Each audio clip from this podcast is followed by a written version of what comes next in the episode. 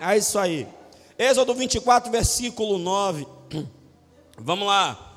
Diz assim: E subiram Moisés e Arão, Nadab e Abiú, e setenta dos anciãos, e viram Deus de Israel, e debaixo dos seus pés havia como que uma pavimentação de pedra de safira, que se parecia com o céu na sua claridade, meu Deus. Porém, não estendeu a sua mão sobre os escolhidos dos filhos de Israel, mas viram a Deus e comeram e beberam. Que versículo é esse aqui, meu pai? Aleluia.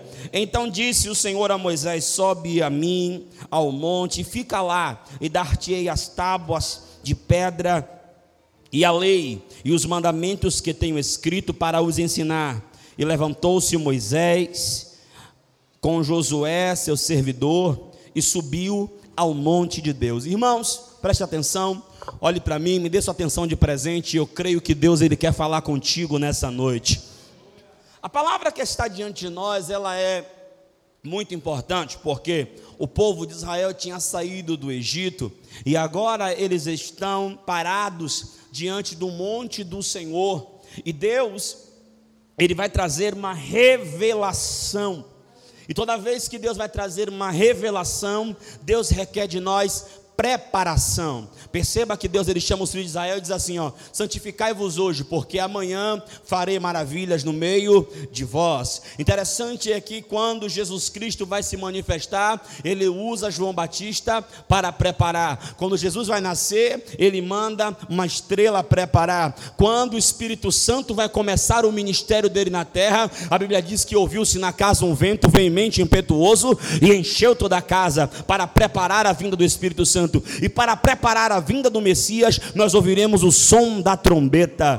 Por quê? Porque quando Deus está para fazer algo, Ele prepara. E talvez, talvez, isso que você está chamando de dificuldade, talvez, talvez, isso que você está chamando de problema, talvez, isso que você está chamando de tribulação, isso que você está chamando de momento difícil, talvez, isso seja preparação de Deus, glória, para aquilo que Deus tem para você. Na hora do louvor aqui, Deus falou por profecia, Deus falou por profecia que estava abrindo uma janela, oh aleluia, e uma janela chamada Cairóis, e Cairóis é o tempo de Deus. Quando o tempo de Deus chega, não tem homem, não tem demônio, não tem exército. Quando o tempo de Deus chega, não tem dificuldade, não, não adianta se você é o menor da casa, se você é o menos favorecido, não adianta se você é o mais fraco, não, Deus não quer saber. Quando o tempo de Deus chega, até quem quer atrapalhar ajuda, até quem se levanta contra auxilia, porque quando o tempo de Deus chega, tudo tem que cooperar ao seu favor. Se isso é verdade, levante a sua mão. Glória, glória. Olha, eu aprendi uma coisa: a forma como você se manifesta quando recebe a palavra determina o efeito que a palavra tem na sua vida. Oh, é por isso que eu levanto, eu pulo, eu corro, eu recebo e desfruto de milagre. Então, vem comigo no glória, vem comigo no glória. Interessante é que Moisés, ele chega diante do povo e manda o povo se preparar. E eu vejo aqui Moisés separando o povo. E quando eu olho Moisés separando o povo, eu vejo a igreja. E na igreja, irmãos, eu vou te ensinar uma coisa. Todos nós estamos no mesmo prédio. Esse prédio se chama, repita comigo, igreja. Todos nós, todos nós estamos no mesmo prédio. Qual é a diferença? Alguns estão no térreo. Outros estão no primeiro. Outros estão no segundo. Outros estão no décimo. E esse prédio não tem elevador. Esse prédio ele tem uma escada. E a escada é de glória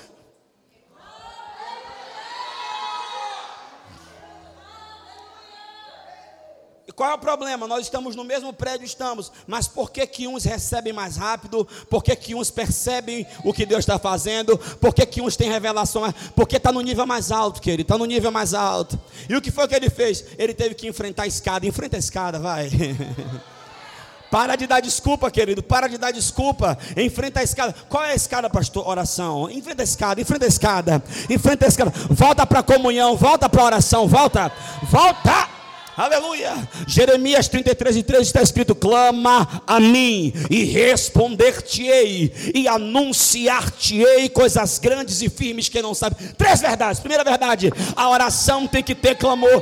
Eu não acredito nessa oração sem sentimento, oração sem valor, oração sem envolvimento de alma. Esse negócio que você chega lá parece que está batendo cartão. Jesus, boa noite, obrigado pelo dia de hoje. Abençoa minha vida, minha família, minha casa. Vá matar Satanás. A Bíblia diz, aleluia, clama a mim. E o que é clamor? O clamor é um grito. E o que é o grito? O grito é uma expressão corporal de uma dor interna. Então, oração envolve alma, oração envolve sentimento. Quer um conselho? Em vez de gritar com o filho, em vez de gritar com o esposo, em vez de gritar no trânsito, em vez de gritar com o vizinho, entra na presença de Deus lá. Entra na presença de Deus lá. Clama a mim. E o que é que acontece? Oração não é monólogo. Não é esse negócio de só você fala, fala, fala, fala, fala, sai de lá e acabou. Não, não, não, não. não. Clama a mim. Segunda coisa. E responder-te. Ei, ei, oração, quando você fala com Deus, tem resposta. Quando quando você fala com Deus, tem resposta. Mas, pastor, eu orei e não tive resposta. Você falou com poste, você falou com a árvore. Porque se você fala com cachorro, o cachorro late. Se você falar com passarinho, o passarinho pia. Se você falar, oh meu Deus do céu, irmão, se você falar com o telefone, até o telefone está respondendo. Ok, Google, ele está respondendo. Então, pelo amor de Deus, clama a mim e responder-te. Deus tem resposta para você aqui nessa noite. Glória, glória, clama a mim e responder-te-ei. E não para por aí, não, não para por aí, não. O negócio vai crescendo, ó. E anunciar-te-ei. Deus, ainda de te responder o que você perguntou, Ele te revela o que você. Aleluia. Aleluia, aleluia. Ei, vamos voltar a subir os degraus dessa escada. Vamos voltar para o jejum, vamos.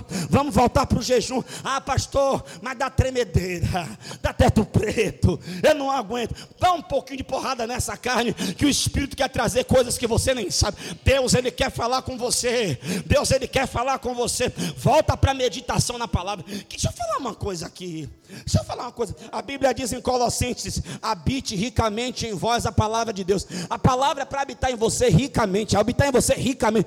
Como é a palavra habitar ricamente? Você tem que se encher da palavra, porque lâmpada para os nossos pés é a tua palavra, e luz para os nossos caminhos é a tua palavra. Como vai purificar o jovem o seu caminho? Salmo 119. Como purificará? Atentando, pois, para a tua palavra. A tua palavra é escudo, baluarte, espada. A palavra de Deus é consolo. A palavra de Deus, o poder está na palavra. Crente gélido, crente vazio Crente que não sente poder é crente sem palavra.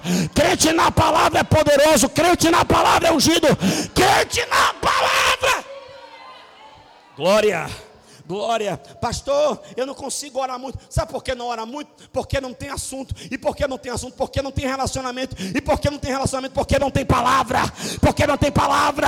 Se encha da palavra. Se enche, pastor, eu não sei orar. Quer aprender a orar? Vai ler Salmos. Tem 150 exemplos de orações para você aprender. Não é possível que você não aprenda uma. Volta a subir, volta a subir. Oração, jejum, meditação. Volta a subir e faz mais o que? Adoração.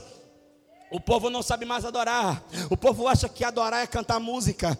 O povo acha que adorar tem a ver com ritmo. Adorar não tem a ver com música. Adorar não tem a ver com ritmo. Adorar tem a ver com coração quebrantado, contrito, com coração apaixonado, com coração desejoso. A adoração é a expressão de um coração por aquele que se ama. Isso é adoração. Isso é adoração. Eu quero que você entenda uma coisa. Quando eu me converti, os meus cinco primeiros anos, eu nunca tinha ouvido um CD evangélico, nem nunca pude ouvir uma música na minha casa, porque não era permitido. Eu só sabia as músicas que cantavam na igreja e acabou. E até hoje, até hoje, eu não tenho costume de ouvir música evangélica em casa, nem música nenhuma. Eu só consigo fazer uma coisa: quando eu quero adorar o meu Deus, eu canto, eu canto. Deus não está preocupado se você é afinado ou desafinado. Deus não está preocupado, Driele. Se você canta, és o amor que enche as lacunas ou as loucuras. Ele quer que você cante. Ele quer que. Ah!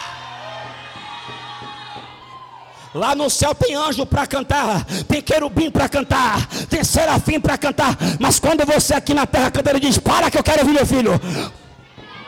Parácia, parácia. E pastor, qual é o poder do louvor? Deixa eu te falar uma coisa: quando tudo falhar, experimente louvar. O louvor e a adoração quebra as cadeias, abalam as estruturas. O louvor te mantém firme, o louvor te mantém de pé. Adore, adore. Quando Saul estava atribulado e Davi louvava a Deus, o capeta tinha que, quando a sua mente estiver cheia, quando a sua mente estiver atribulada, quando o diabo quiser encher a sua cabeça de informação, louve Está chorando, louve. Precisando, louve. Está sofrendo, louve. Se alegre, louve. Louve. Levante a mão e diga nada e nem ninguém. Vai, vai roubar o meu louvor. Abra sua boca e adore. Oração, jejum, meditação, louvor, confissão de fé. Você já viu crente ficar falando o que sente? Crente não fala o que sente, porque senão ele não seria crente, ele seria sentes. Crente não fala o que sente, crente fala o que crê. Por isso que a Bíblia ensina assim, ó, não, a Bíblia não ensina diga ao fraco eu sou fraco. A Bíblia está dizendo que o cara é fraco, mas ela fala assim, ó, diga ao fraco eu sou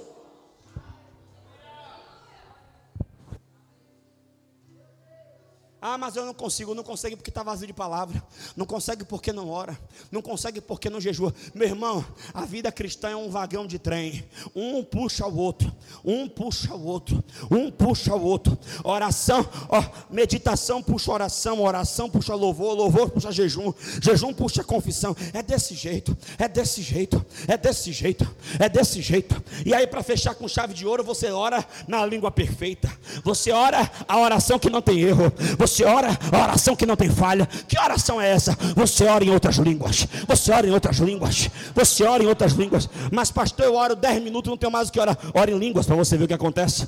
Ora em línguas. Daqui a pouco Deus te dá o um nome. Daqui a pouco Deus te mostra alguém. É, é, é. Eu aprendi eu aprendi na minha vida, na verdade aprendi não, eu sou assim, eu sou muito intenso. Comigo não serve nem 8 nem 80. Comigo ou é nada ou é 8 mil. Eu só mergulho de cabeça. Paraquedas não foi criado para mim. Eu não sei ter reservas. Comigo é sim ou não, é verdade ou é mentira. Eu não tenho meia história. Eu pulo de cabeça. Eu, eu não consigo entender como é que tem cristãos que conseguem ter uma vida espiritual mais ou menos, uma vida espiritual que não tem experiência, uma vida espiritual que não sabe o que é, não sabe nem o que é chorar. Eu vou falar uma coisa básica, uma coisa pequena não sabe nem o que é chorar na presença de Deus, não sabe quando foi a última vez que sentiu a presença de Deus. Você está morto, miserável, mas nessa noite é noite de ressurreição de vida, é noite de ressurreição.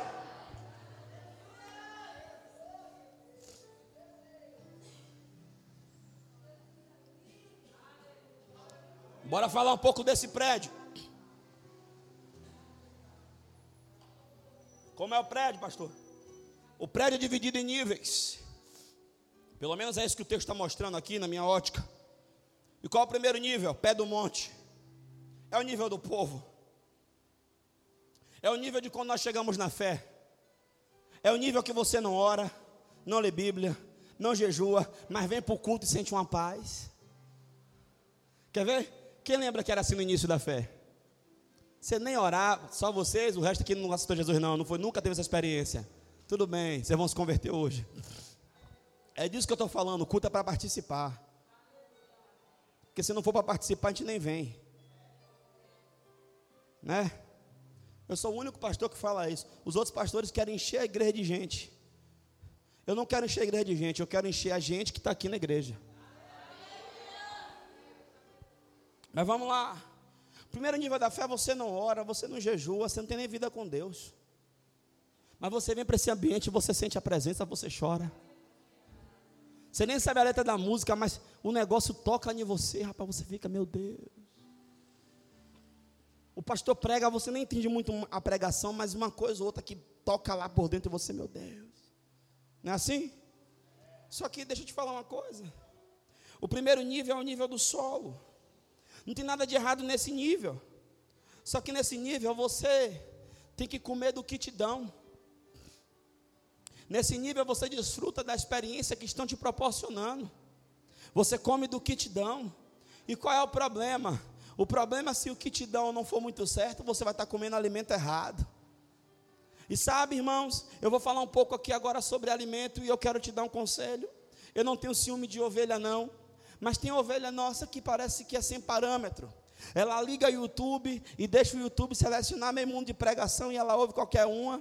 Ela entra e assiste qualquer pregador, ela visita qualquer tipo de igreja. Pastor, isso tem problema? Não. Desde quando você não esteja nesse primeiro nível, desde quando você seja maduro, para saber ouvir tudo e reter o que é bom. Porque, deixa eu te falar uma coisa: se você comer nesse restaurante que é aqui em frente, aí lá na frente você parar e comer em outro, e depois mais dez passos comer em mais outro e mais outro, e quando chegar em casa passar mal, eu te pergunto: você vai saber diagnosticar qual foi a comida que você comeu que fez você passar mal? Não. Você vai atribuir a todos. Pois é, tem muita gente que vem aqui, vai em outro lugar, ouve a palavra aqui, ouve no rádio, ouve no YouTube, ouve não sei aonde, ouve não sei aonde, mistura tudo na cabeça, fica embolado, e quando o bicho pega, ah, é a igreja que eu estou indo. Não, não é a igreja que, tá, que você está indo, é a igreja que você não está sendo.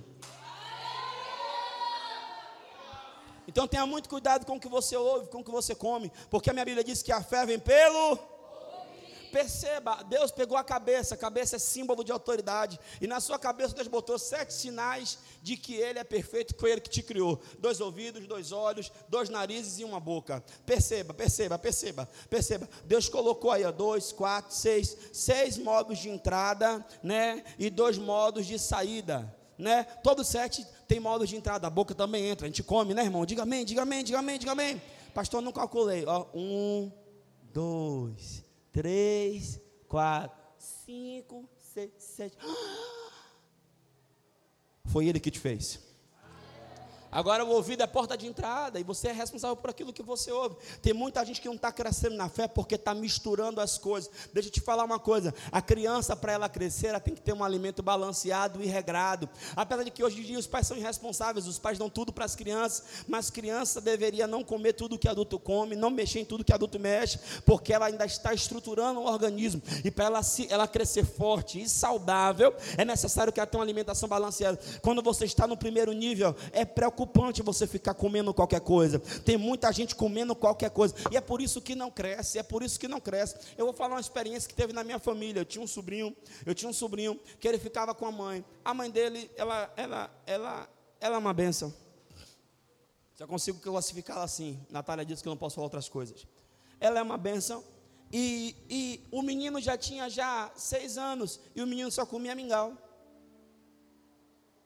De manhã mingau, meio-dia, mingau.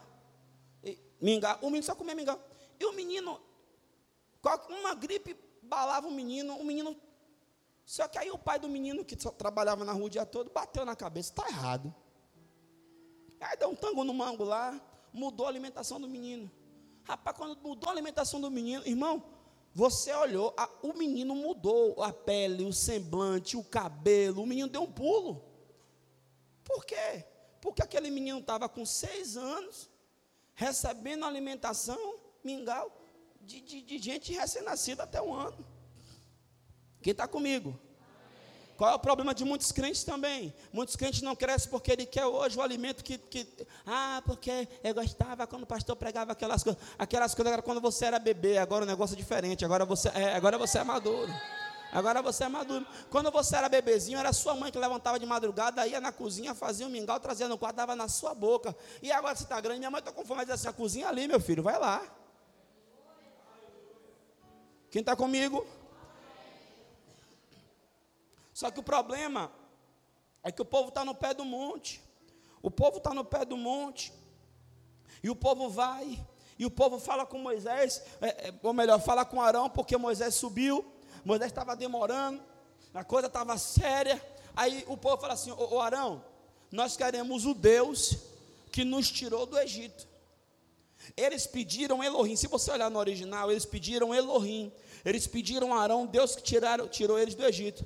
Só que Arão, ele pega e manda, e manda fazer o quê? Ele manda fazer um bezerro de ouro. Por quê? Porque cada líder só dá o Deus que tem. E qual é o problema de você não ter intimidade com isso aqui? Porque neguinho fala que Deus mata e você acredita. Porque neguinho fala que Deus joga no leito e você acredita. Porque neguinho fala que Deus é mau e você acredita. Por que acredita? Errais por não conhecer nem as escrituras e nem o poder de Deus. Vamos dar glória aí, irmão. Dá glória. Não para não. Deus está falando com você. Fica neguinho dizendo, você tem que pagar o preço, tem que sofrer que nem sovaco de aleijado. E você acreditando, besta. E Jesus disse que veio para você ter uma vida e uma vida plena, uma vida abundante. E você está comendo pela boca dos outros. Aí você vai conversar. As pessoas, quando me fazem hoje indagação, as pessoas me tiram. Ah, meu Deus, meu Instagram não para. Toda hora vem um, pastor, é porque me disseram. Eu só pergunto assim: ó, está em que versículo? Me disseram, pastor.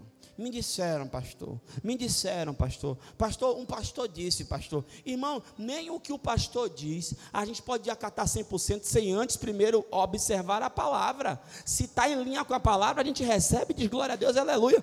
Paulo disse: olha, se aparecer um anjo do céu e pregar outro evangelho que não seja ele, seja maldição. Mas por que, que o povo fica comendo pela boca dos outros? Porque o ano já entrou, hoje é 19, teve crente que não conseguiu vencer o primeiro capítulo de Gênesis. Sabe Sabe por quê?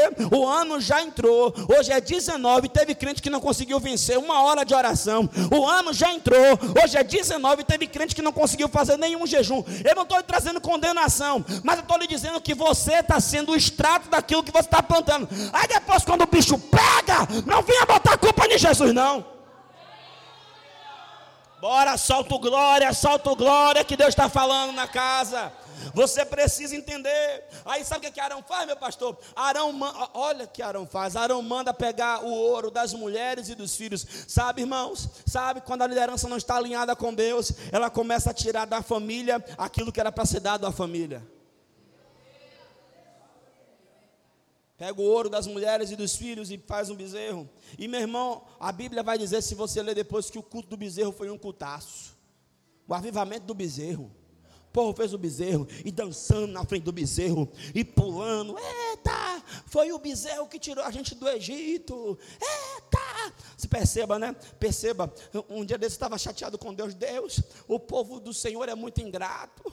O povo se esquece de tudo que eu faço, todo o meu sacrifício. Espírito Santo, olha o consolo dele. Meu filho, se esquecem do que eu faço, não vão se esquecer do que você faz.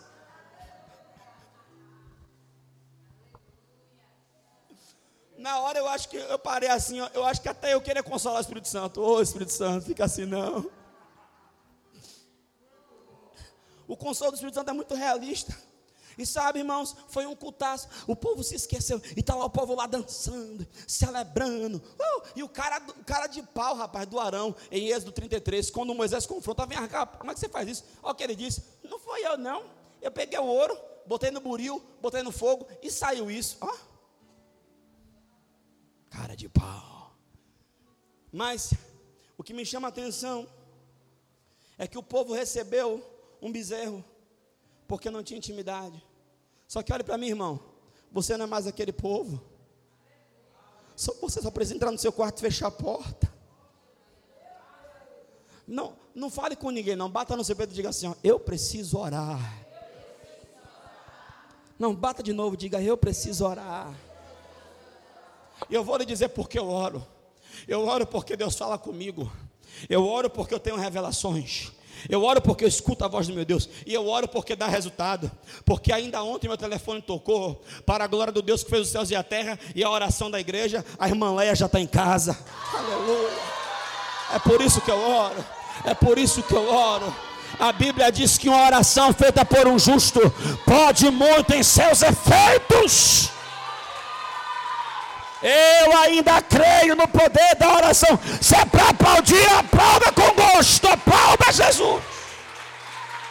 Glória a Deus. É porque eu não subo no púlpito para contar tudo. Mas teve médico que olhou e disse assim: oh, rapaz, desse jeito aí, pode preparar o velório. O velório foi, foi encerrado porque tem uma igreja que ora. Tem uma igreja que ora. Glória.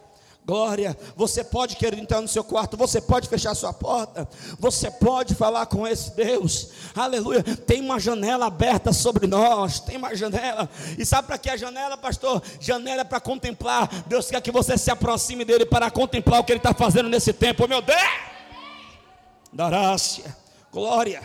Segundo nível, o nível de Arão, Nadab, Abiú e 70, o nível do sacerdote. Isso aqui é para quem é ministro, hein? Escuta essa. Moisés falou: o povo fica aqui embaixo. Só que ele sobe um pouco o monte e diz: Arão, Nadab, Abiú, os filhos de Arão, sacerdote, os 70, fiquem aqui e olha a ordem, não desça. Qual é o problema desse nível? Não tem como descer. Pastor, me explica isso. Aqui nessa igreja, graças a Deus, isso não acontece porque nós não damos nenhum tipo de espaço para que aconteça algo semelhante. Mas em muitos lugares por aí afora tem muita gente brigando por cargo, por título. Pastor, qual é o problema? É porque, não, porque nesse nível você sobe, mas a ordem é: não desça. Pastor, me explique isso. Você foi separado para o diaconato? Não existe ex-diácono. Você vai ser cobrado como diácono a vida toda. Pastor, mas se o cara morreu, morreu sem Cristo, foi para o inferno, ele vai para o inferno como diácono, e naquele grande dia do juízo ele será julgado como diácono.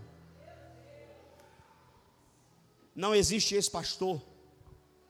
Não existe esse negócio de eu tinha um chamado pastoral, agora eu abri mão do ministério para ser empresário. Não existe. É um caminho sem volta. Não existe ex-ministro. Não existe. Você vai ser cobrado como tal até o último dia. Ou das duas, uma. Ou você nunca foi chamado, ou você abriu mão do chamado. Esse nível aqui é muito sério. Moisés, ele, ele olha a ordem que ele dá: não desça. Quero, olha para mim, eu quero falar com você que já experimentou coisas poderosas de Deus e desceu. Eu quero falar com você que entrava no quarto, fechava a porta, ficava uma, duas horas lá dentro e agora desceu. Eu quero falar com você que saía pelas ruas aí, pelos becos e favelas e evangelizava e falava do amor de Deus e parou. Eu quero falar com você que visitava nos hospitais, pregava o evangelho lá, ministrava e ganhava vidas e parou. Eu quero falar com você que servia na igreja, servia no ministério e parou. Eu quero lhe dizer uma coisa: Deus está dizendo, suba de volta, suba de volta, sai desse nível. Deus não lhe chamou para esse nível, esse nível é muito baixo para você. Deus está chamando você para voltar para o seu lugar lugar de origem. Deus está chamando você para voltar para o seu lugar. O Espírito Santo não colocou você de férias, o Espírito Santo não te deu folga, as almas continuam precisando, as pessoas continuam necessitando, e você precisa voltar. Levante a mão comigo e diga: Eu vou subir, eu vou subir. Ah, mas aí eu vou falar essa. Mas sabe por que as pessoas descem? Sabe por que elas descem? Porque dentro de si elas já desceram. Fora é o reflexo do que você é dentro. Eu estava estudando sobre as duas tempestades, estava estudando sobre as duas tempestades. E o que me chama a atenção na primeira tempestade é que Jesus entra no barco e diz assim: ó, passemos para o outro lado. E ele entra no barco. Na segunda tempestade, ele manda os discípulos passar, mas não entra. Mas na primeira ele entra. E o que me chama a atenção é que ele entra no barco e dorme. Só que a Bíblia vai dizer que o vento é contrário, o mar está revolto, está caindo água no barco. Os discípulos estão gritando, dizendo: vamos morrer, vamos morrer. E ele dormindo. Que sono é esse? Eles estão gritando, eles estão perplexos, estão achando que vai morrer à beira da morte, à beira do colapso, e Jesus dormindo. Sabe por quê? Porque a bagunça que estava fora não podia abalar Jesus, que estava tranquilo e calmo e em paz por dentro. E ele que está em paz por dentro, ele levanta e fala assim: Aquieta, mar, calma, vento. E tudo se acalma. Olha para mim, toda atenção agora é pouca. Sabe por que as coisas à sua volta estão uma tempestade, estão um problema? É porque você não está em paz. Só que Jesus Cristo disse assim: ó, eis que vos dou a minha paz. Levante a mão porque alguém está precisando disso. Eis que vos dou a minha paz. A minha paz vos dou. Ei, ei, tem muita gente com cara de serenidade, mas dentro é um, é um furacão. Cara de serenidade não é paz. Eu também sei fazer, ó. Cara de tranquilidade não é paz. Cara de que está tudo bem não é paz. Porque por dentro o cérebro está processando, parecendo motor de carro, de carro dos anos 80. Taco, taco, taco, taco. Não, paz, meu irmão, é você não permitir que a bagunça de fora te toque dentro. Mas quando é que isso acontece? Isso só acontece quando você está conectado com o céu, porque no céu não tem tribulação, no céu não tem guerra, no não, você precisa ser cheio de paz. Fale para alguém, receba paz em nome de Jesus.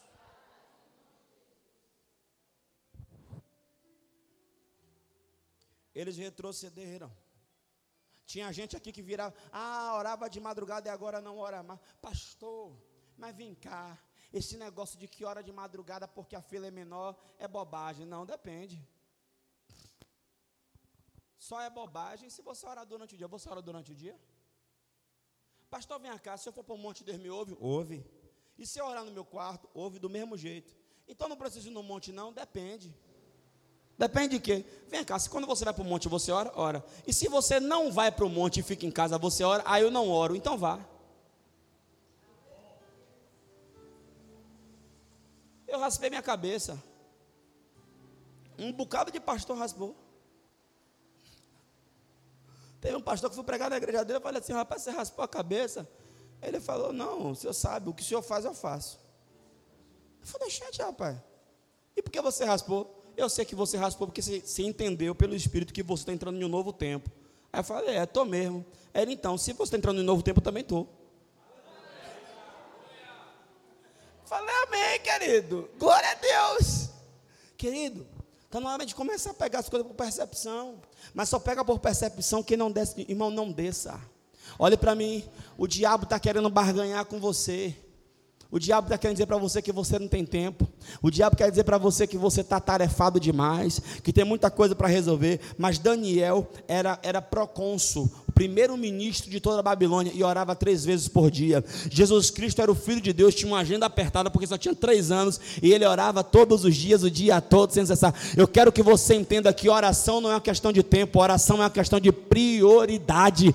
Você tem que entender que assim como um carro precisa de combustível, assim como o corpo precisa de água e de oxigênio, você precisa de oração, você precisa de oração, você precisa de conexão relação com Deus. Quem ora diferente, pô? Família que ora diferente. Casal que ora diferente, filho que ora diferente. Pastor, qual é a diferença? O que não ora passa por problema, passa. E o que ora também passa. Qual é a diferença? O que, o que não ora fica atribulado e atribula quem está em volta. E o que ora, ele intensifica a oração. Deus manda a resposta e glorifica o nome dele. E aquilo que era problema vira testemunho. Quem é você nessa história? Eu quero que você entenda. Deus está dizendo nesse dia chamado hoje: volte a subir, volte a subir. Agora sobe e permanece, querido. Porque a permanência gera revelação, unção e promoção.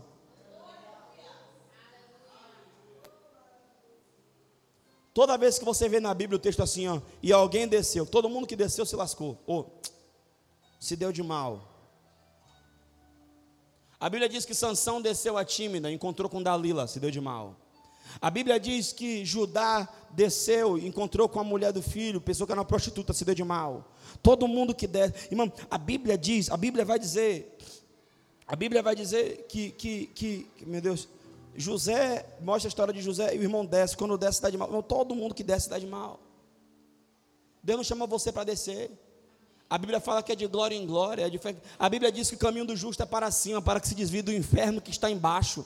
Você tem que parar de descer. Para de querer descer nível. Para de querer se nivelar por baixo. Para, não, para de descer. Para, até no seu gosto. Para de descer no seu gosto. Eu vou comer ali porque ali é mais barato. Para de descer. Suba, suba, suba, suba. Comece a olhar assim, ó. Eu não vou mais entrar ali. Eu não vou mais comer. Isso aqui não é para mim. Comece. Suba, suba. Aí eu vou comprar naquela loja, porque nessa loja eu compro três camisas, mas naquela só compro uma. Mas essas três aqui não dura três meses, aquela uma ali dura o ano todo. Compra uma só, mas compra. Suba. Suba de nível. Não, eu quero falar aqui para as mulheres: pare de aceitar migalhas emocionais. Pare, suba, se dê valor. Você é melhor do que isso. Suba, suba. Olhe, se uma irmã dessa igreja fica feliz e se sente bem, porque passou na rua e um homem deu fio e chama ela de gostosa, você é uma carnuda, morreu espiritualmente, tem que nascer de novo, porque aqui nessa igreja nós não fazemos barraqueira, não, nós fazemos rainha. E mulher de Deus, mulher ungida, mulher cheia do Espírito Santo, não se sente bem com isso, não. Ela olha com olhar de reprovação e de vergonha. Deus falou com alguém aí. Cara de graça, rapaz. Eu passei ali, uma mulher mexeu comigo, eu vou ficar feliz, eu vou me sentir gostoso. Tá doido, é? Eu passei um dia desse de terra na moça, olhei assim, que desperdício. Eu desperdício é você, minha filha, indo para o quinto dos infernos. Olha, irmão, não mexe com quem está quieto. Ela vai ficar.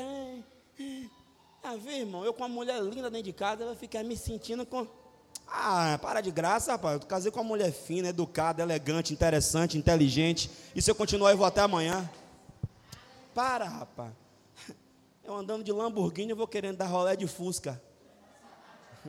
Tá de brincadeira? Você tá, tá de brincadeira? Fale comigo, eu vou subir, não desço mais. Então levante a mão que eu vou profetizar. A partir de hoje, tem lugares que não é mais para você. Tem lojas que não é mais para você, ambientes que não é mais para você morar, lugares que não é para você nem mais passear, porque o nível agora é outro.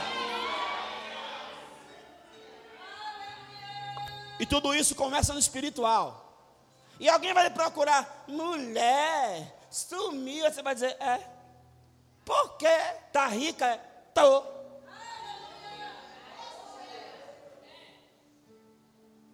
Eu, eu, eu fui lá no bairro que eu morava. Aí entrou, entrou, entrou Juninho e Sofia. Aí Sofia entrou, Juninho entrou, falaram com todo mundo. Aí alguém falou assim: é, Sofia não é favela, não. Não fala com todo mundo. Ela não sou mesmo, não, meu filho. Bora, meu pai, bora embora daqui. Aquela, não sei quem foi que aquela mina puxou, rapaz. E é isso mesmo, irmão. Ficar o tempo todo com essa vidinha. Aquela coisa. Parece um negócio de. Como é? Caranguejo.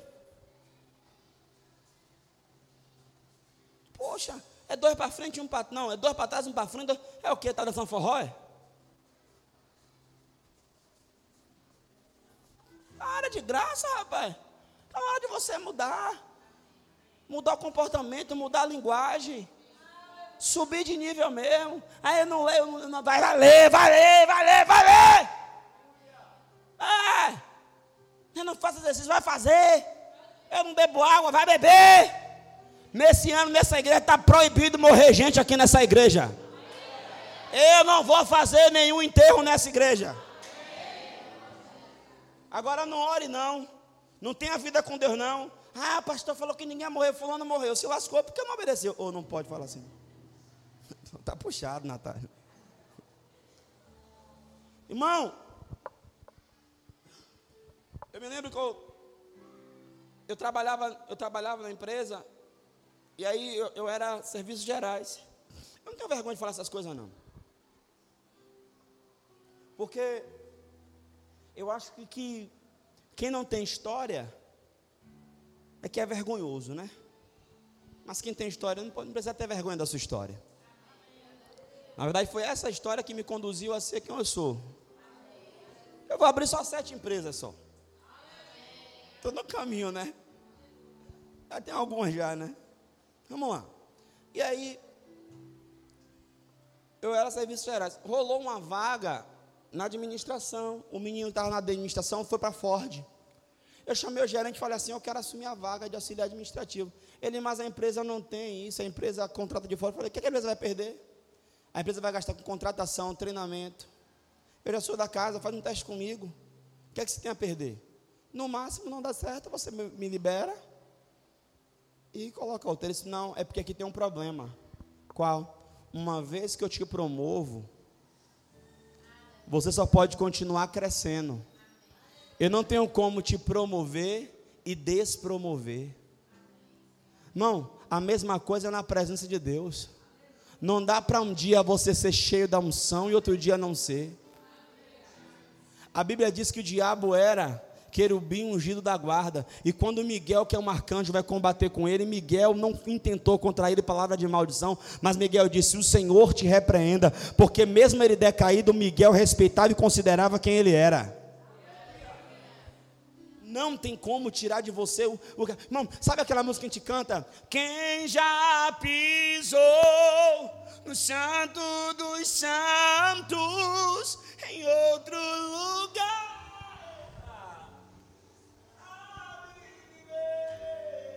um tecladista mais atrasado do que esse, só lá no, só lá no Ceará. Viu?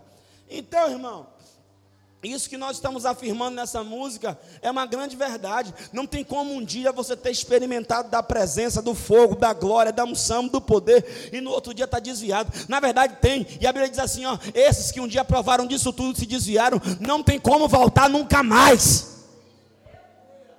Está na hora de você começar a fazer uma seleção na sua vida. O que me bota para frente, o que me bota para cima, o que, me, o que não me bota se afasta. Por exemplo, se sentar no fundo da igreja lhe dá problema, você senta na frente. Aí eu olho daqui, eu vejo a linha aparecendo Samara, do filme chamado. É sério. Jesus me ajude. Vamos lá. Muda, muda. Ah, eu tenho um amigo. Fulano é meu amigo. O miserável. Não pode falar dessas coisas? Mas eu vou falar. O miserável é uma âncora, só me puxa para baixo. Só me. É minha amiga, minha amiga, minha amiga.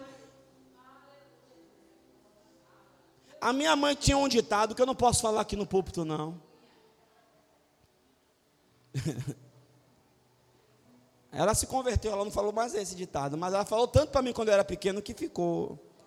Era tudo, era só, né? Só, só, meu filho. É. Falava isso o tempo todo. É minha amiga, é porque é minha amiga. Está parecendo a música de Falcão, é, mas é meu amigo, é, mas é meu amigo, é meu amigo. Ah, matar o diabo. Irmão, a Bíblia diz que meu amigo é Jesus e meu amigo morreu por mim. O meu amigo morreu por mim. Acabou. O resto, ou cola comigo no meu bonde, ou eu estou andando. Terceiro nível, o nível de Josué. Rapaz, Josué é o cara que me fascina. Porque era para ele ficar no segundo nível. A Bíblia diz que Deus chamou Moisés. Deus não chamou ele não, mas ele era enxerido. Deus chamou Moisés, ele foi. E o que me chama a atenção é que Moisés está lá na presença. Chegou uma hora que Deus teve que falar assim: ó, mande Moisés, para, mande Josué para ir. Aí Josué, é para ficar parado aqui? É. Moisés sobe, olha que viagem.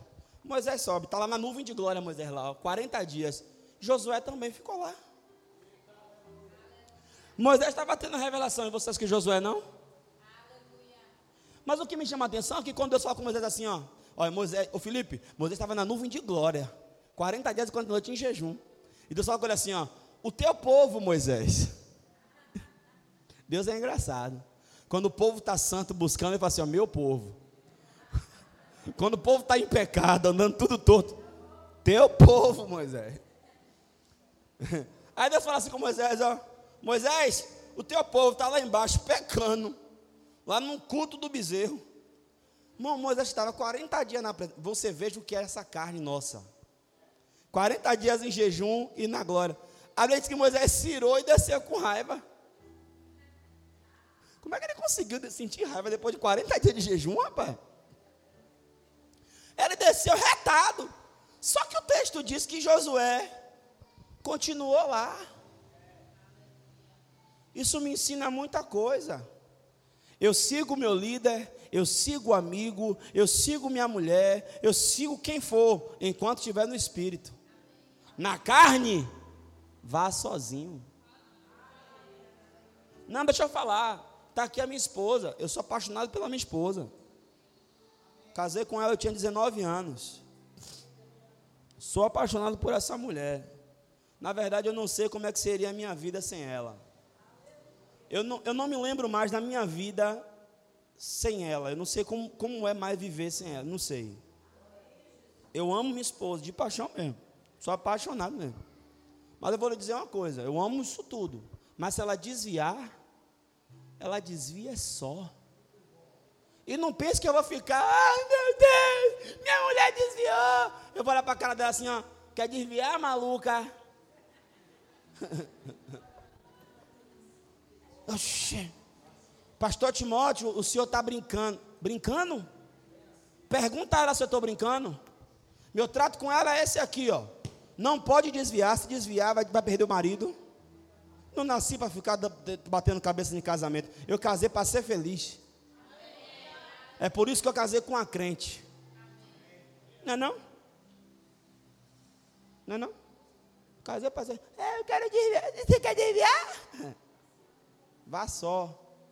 E o senhor, pastor? Eu continuo tocando meu ministério, meu irmão. Ah, quem morreu por mim foi quem, irmão? Oxi, o resto é resto. Você acha que eu vou ficar, meu Deus, minha esposa? Eu, eu, eu choro três dias em nome do Pai, do Filho do Espírito Santo e vai-te embora. Não, não, tá, meu, pastor, meu filho cresceu, desviou. Irmão, eu dei testemunho, dei exemplo, orei, ensinei, fui um bom pai, fui crente. Depois de grande, está procurando descaração, nigrinhagem, vá para o raio que o parta. Eu vou ficar, minha filha, minha bebê, descarado, vagabundo, falta de exemplo não foi, falta de oração não foi, falta de Bíblia não foi. Se está fazendo errado é porque é descarado, quer fazer descaração, e descarado tem que se lascar mesmo.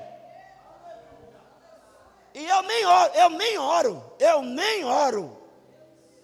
Eu vou ficar orando para gente descarado, irmão. Se você ora pelo descarado, o descarado fica protegido pela sua oração, fazendo mais descaração, ele vai achar.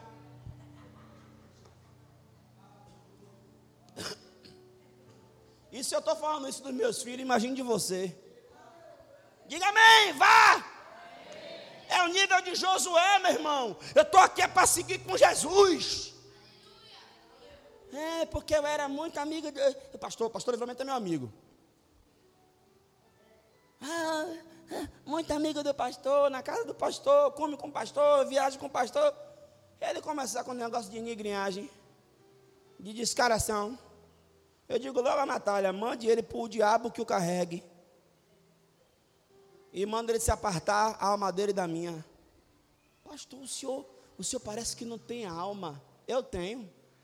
Sarada. Não tenho problema emocional, não. Não morro, não fico depressivo, não vou cortar os pulsos por ninguém. A gente tem que ter uma postura igual a de Josué. Eu sigo com quem segue com Deus. Ah, pastor, eu não quero não. Vá, quebre a cara, porque eu sei que vai quebrar. E depois você vai voltar e você vai me encontrar, não nesse nível mais, em outro. Porque eu vou continuar crescendo. Eu vou continuar avançando. Eu não, eu não aconselho ninguém. Está aqui, Lores. Casou com Felipe. Vou falar isso aqui, na, vou falar, vou falar aqui, problema de vocês, não gostar, me processo. A menina casou moça, com esse cidadão feio que só. Só Jesus para fazer entender. Aí Felipe desvia. Aí Lores vai ficar se lascando, cortando um dobrado com Felipe.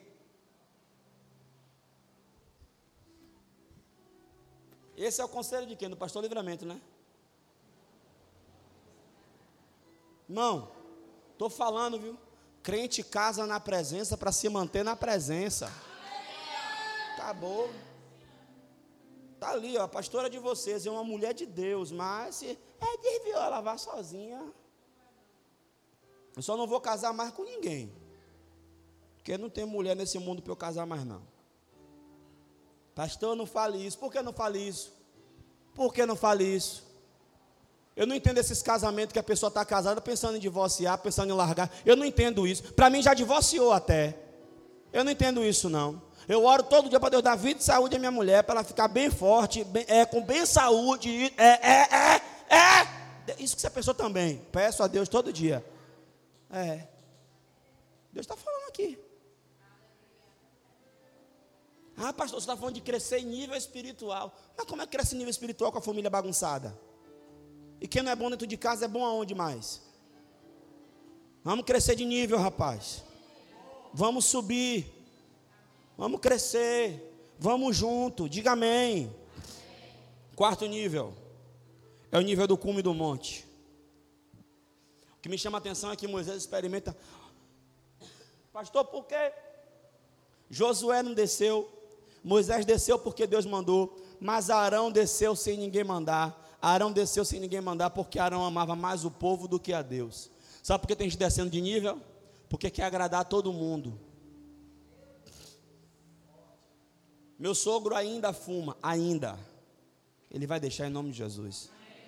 Ele fuma em qualquer lugar, menos em minha casa. Por quê? Porque ele me respeita. Tem esse negócio de é festa.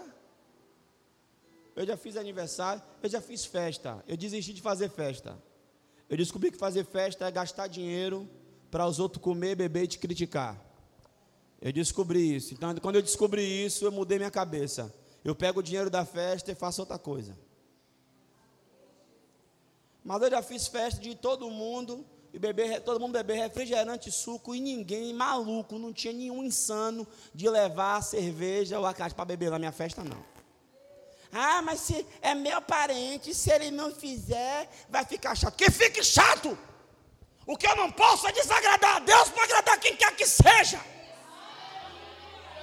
Ah, mas, puxa, ele não vai entender. Mas se fizer isso, ele não vai por mim. Quem não pode faltar na minha presença se chama Jesus. Fique besta nesse negócio de querer agradar parente. É uma agonia, é um vulco-vulco. E tá bom. Eu vou fazer assim para você, ó. Lá na frente, eu vou estar em outro nível. Aí você me liga. Isso aqui me chama muita atenção. Arão desceu porque Arão não queria desagradar as pessoas. Esse, né, fazer uma coisa, né, como é, como é, como é, dar um jeitinho, como é, como é. Fazer uma coisa errada para agradar as pessoas, faça não. É, fulana, pode. É uma bobagem. Não, não faço esse tipo de coisa não. Para que isso? Para que isso? O nome disso se chama caráter. O nome disso se chama vida com Deus. Sim é sim, não é não. Acabou. Ah, mas fulano não vai gostar, problema.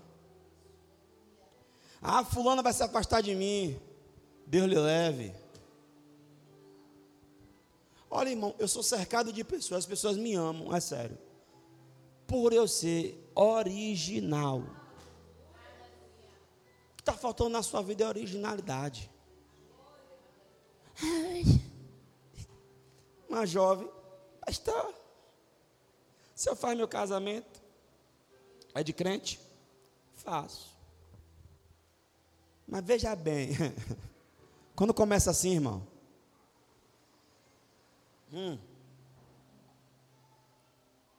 Meu casamento vai ser no espaço. Amém, minha filha, eu faço. Mas, pastor, é que tem um padrinho meu, é meu padrinho, e é ele que vai bancar a festa. Tá, minha filha, eu faço.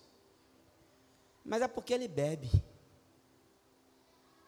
E ele botou um, um, um, um quiosque na festa. Só para quem bebe. Minha filha, me responda uma coisa: por que seu pastor disse que não ia fazer? Porque meu pastor disse que é inadmissível, num casamento de crente, fazer isso. E o meu pastor pediu para ver a playlist do casamento. E na playlist do meu casamento não tem uma música de crente. E o meu pastor disse que isso aqui não é casamento de crente, que ele não faz não. E nem como convidado ele não vai. E você? Eu estou muito chateada com ele. Não sei se eu vou congregar mais lá, não. Pois bem, minha filha, eu não faço. Fique chateada comigo agora. Vou logo avisar aqui em Betel. Aqui. Ah, eu quero casar na igreja. Você não vai botar música do mundo aqui, não. Pastor, essa religiosidade, acha o que você quiser. Aqui. Não toca. Nesse ambiente aqui, não. Não, eu quero botar aquela música que Rômulo botou no casamento dele, do vampiro. Problema seu, meu irmão.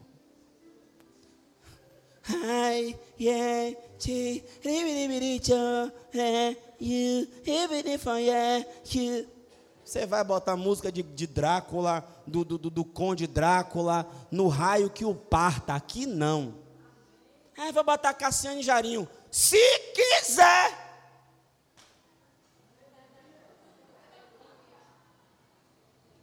Ou a gente separa o santo do profano, ou então daqui a pouco vai virar uma bagunça. Daqui a pouco o negro vai querer entrar no ritmo de rocha. Você duvida?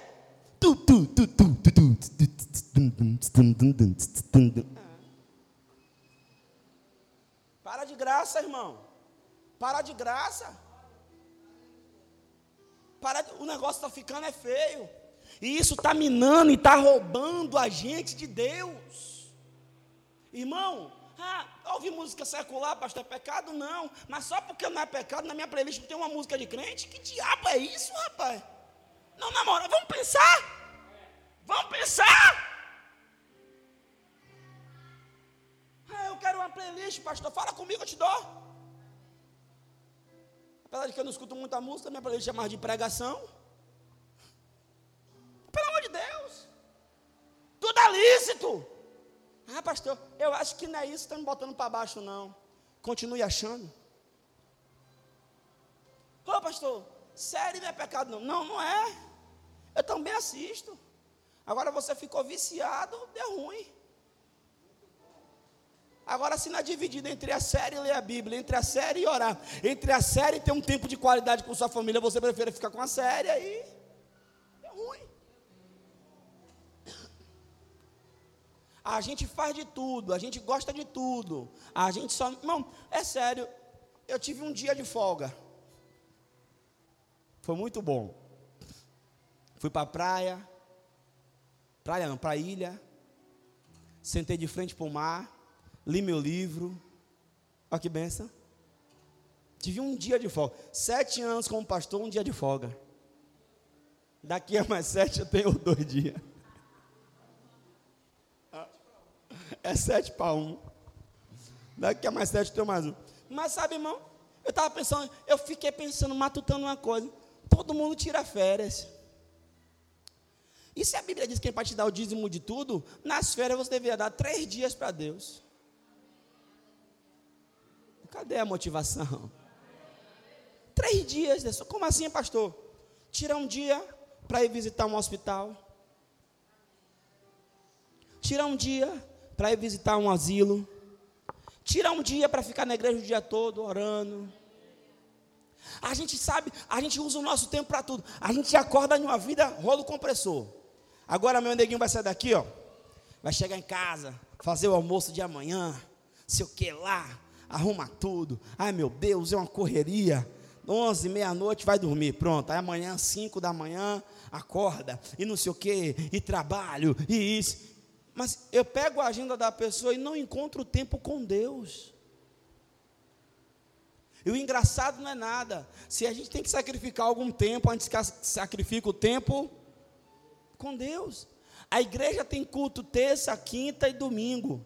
Se, eu posso fazer segunda, eu posso fazer quarta, eu posso fazer sexta, eu posso fazer sábado, mas não, eu tenho que sacrificar o culto. Tem que ser no dia do culto. E se acontece no dia do culto, eu não consigo dizer não.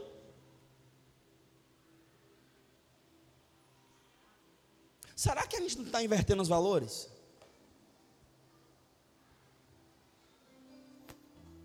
Será que não é por isso que a gente não está descendo de nível?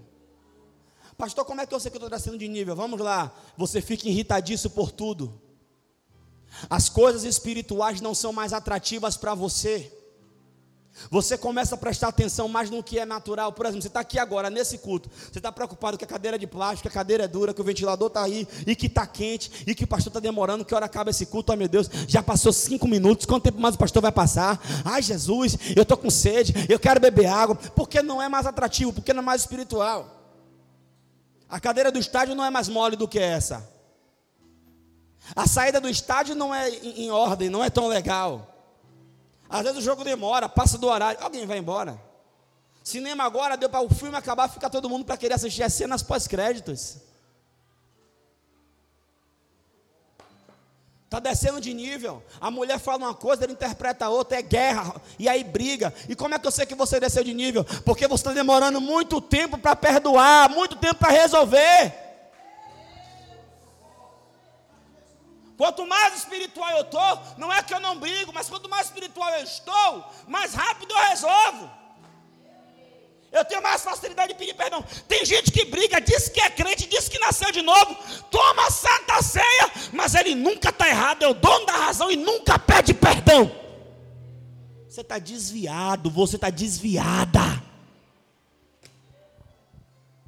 Como é que o Espírito Santo habita dentro de mim, rapaz? E eu estou errado, e eu sei que eu estou errado, e eu converto tudo para que o outro que está certo fique errado e eu fique certo. Isso é uma mente influenciada por Satanás. Isso, não, eu vou falar, eu vou falar. Isso é ser dissimulada, isso é ser dissimulado. A sua mente está sendo um arquétipo do inferno. Pô, o senhor, tombei em você. Não, eu não tombei em você. Foi você que estava parado, sua cara de besta aí nesse lugar. Porque se você não estivesse, eu não tombaria em você. Você que está. E o outro ainda tem que se humilhar e me pedir perdão, porque eu sou o rei, o dono da razão. Você é um pedaço de carne que, se for enterrado em sete dias, já está podre e fedendo.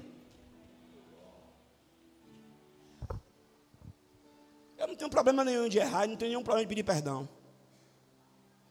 Tem não, pastor? Eu? Brigo mesmo. Tô, ah, o senhor está errado. Peraí, deixa eu analisar aí. Estou mesmo. Me perdoe. E não vou fazer mais. Está descendo de nível. 2019 passou. Deixa eu falar uma coisa. Se eu fosse pedir aqui para um anjo, me dá um extrato da sua vida espiritual de 2019. Vamos começar pelo dízimo. Quantos meses você foi fiel?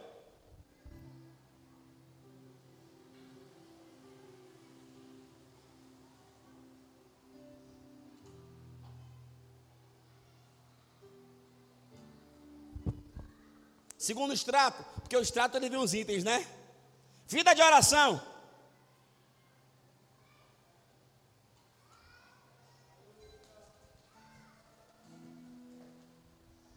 Terceira parte do extrato, congregar. Você sabia que no mês que tem mais cultos, é 13 cultos em um mês? Pastor, não, é mas não, conte.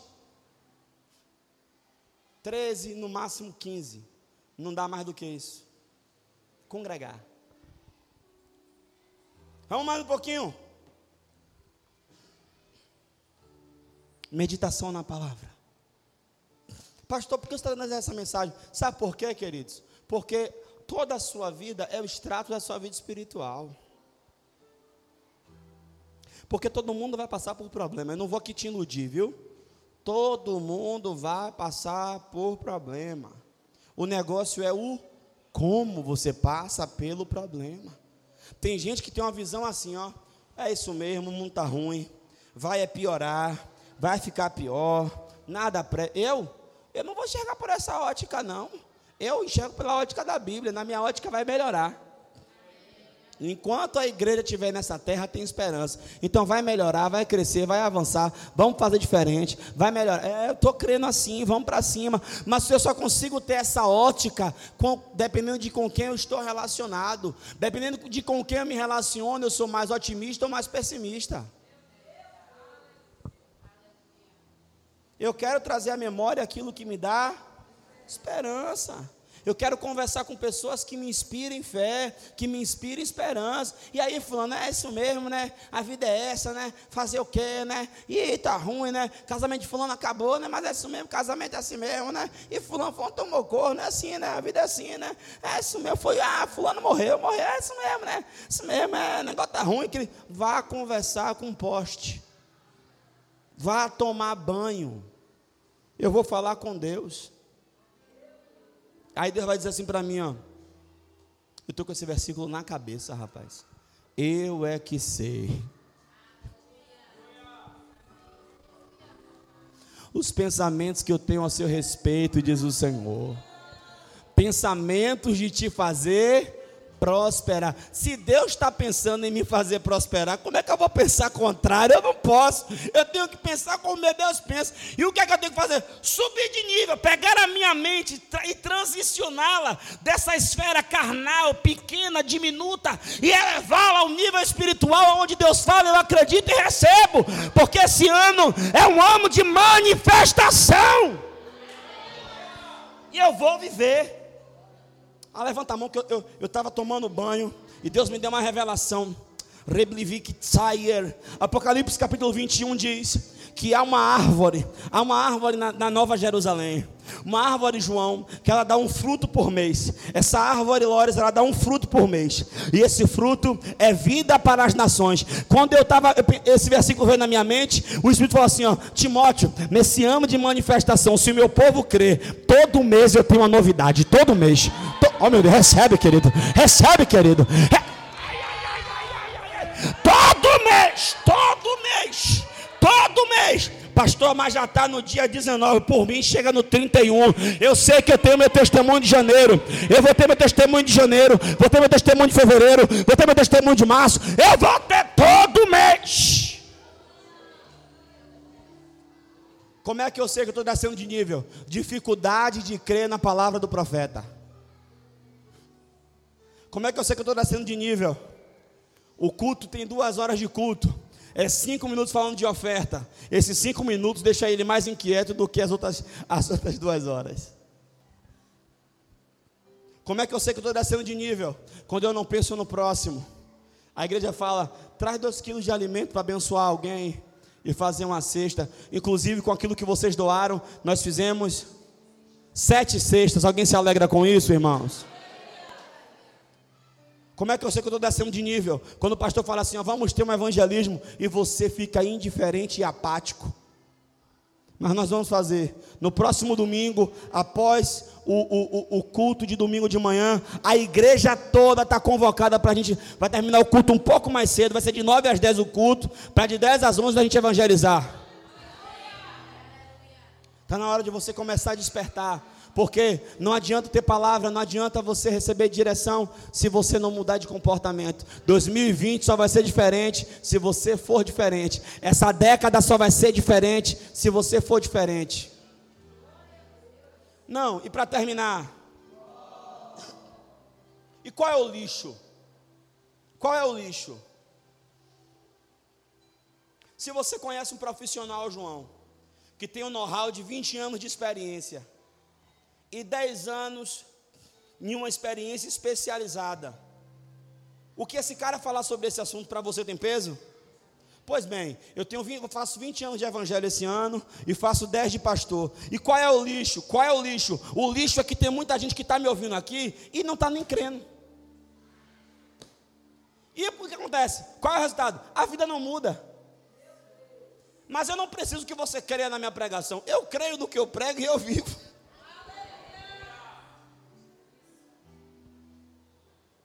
A minha vida está em total ascensão. Eu estava fazendo um overview da minha vida. A minha vida está em total ascensão. Eu estou numa ascensão. Eu estou parecendo um foguete. Esse ano eu vou abrir mais três empresas ainda.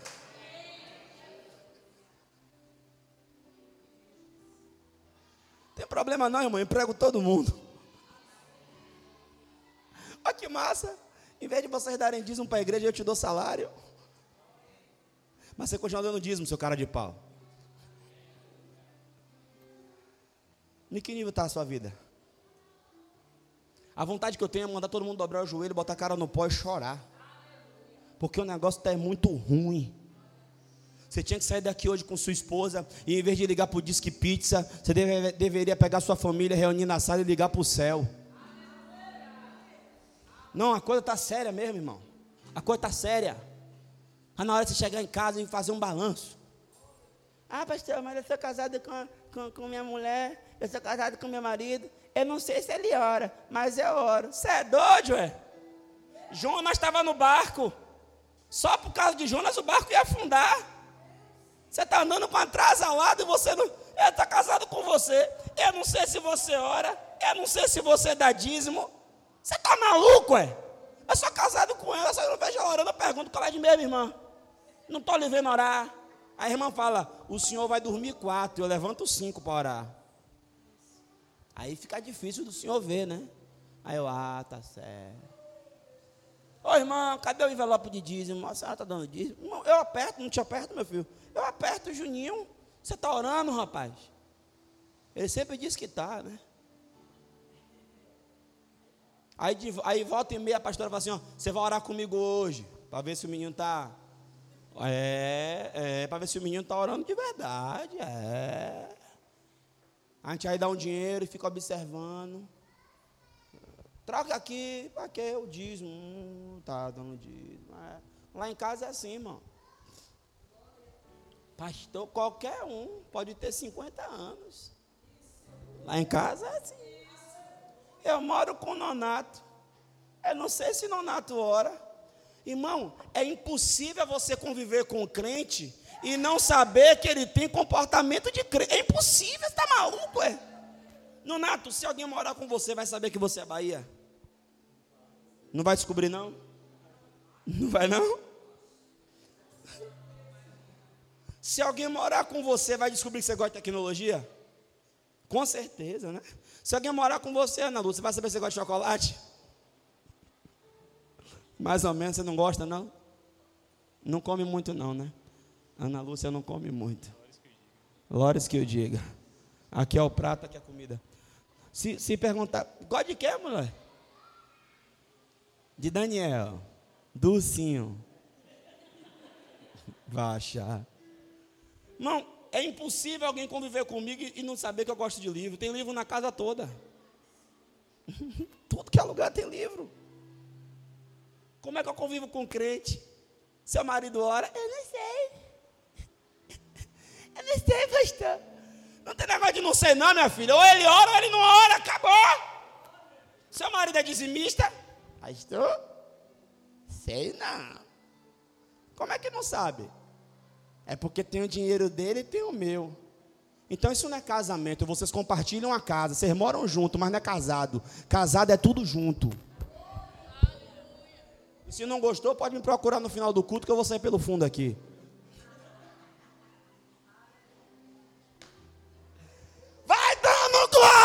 Está falando hoje. Tem que orar, rapaz. Tem que orar. Não ora. Gente que não ora para mim é feio. Gente que não ora para mim é maluco. Pastor, é isso mesmo. Não ora, não ora, não tem moral. Quem não ora não deve nem ter opinião. Porque a opinião de quem não ora é carnal, é natural.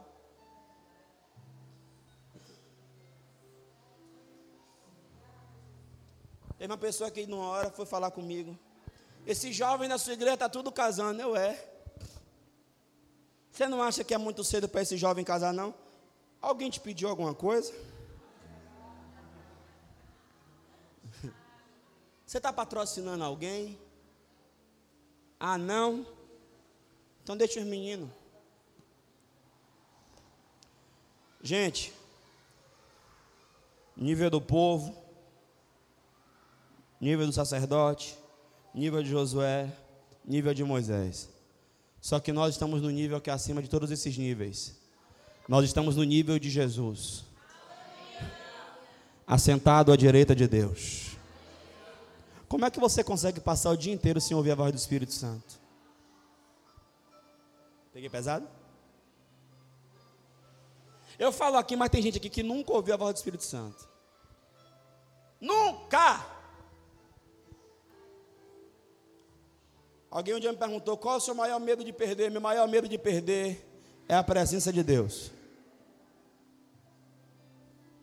Tenho medo de perder nada, título, dinheiro, casa, não tem que perder nada, nada, nada, porque tudo a gente conquista de novo, maior e melhor. Só não quero perder a presença de Deus. Tem casa que, tem casa que a casa tem uma televisão de plasma, tem, tem, tem, tem sofá bonito, a casa tem, tem, é bem paramentada, isso é muito bom.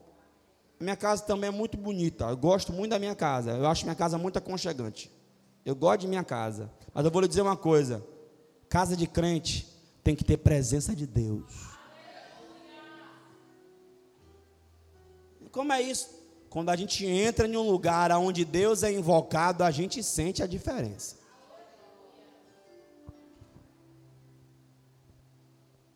Aí onde você está sentado, fecha o olho aí.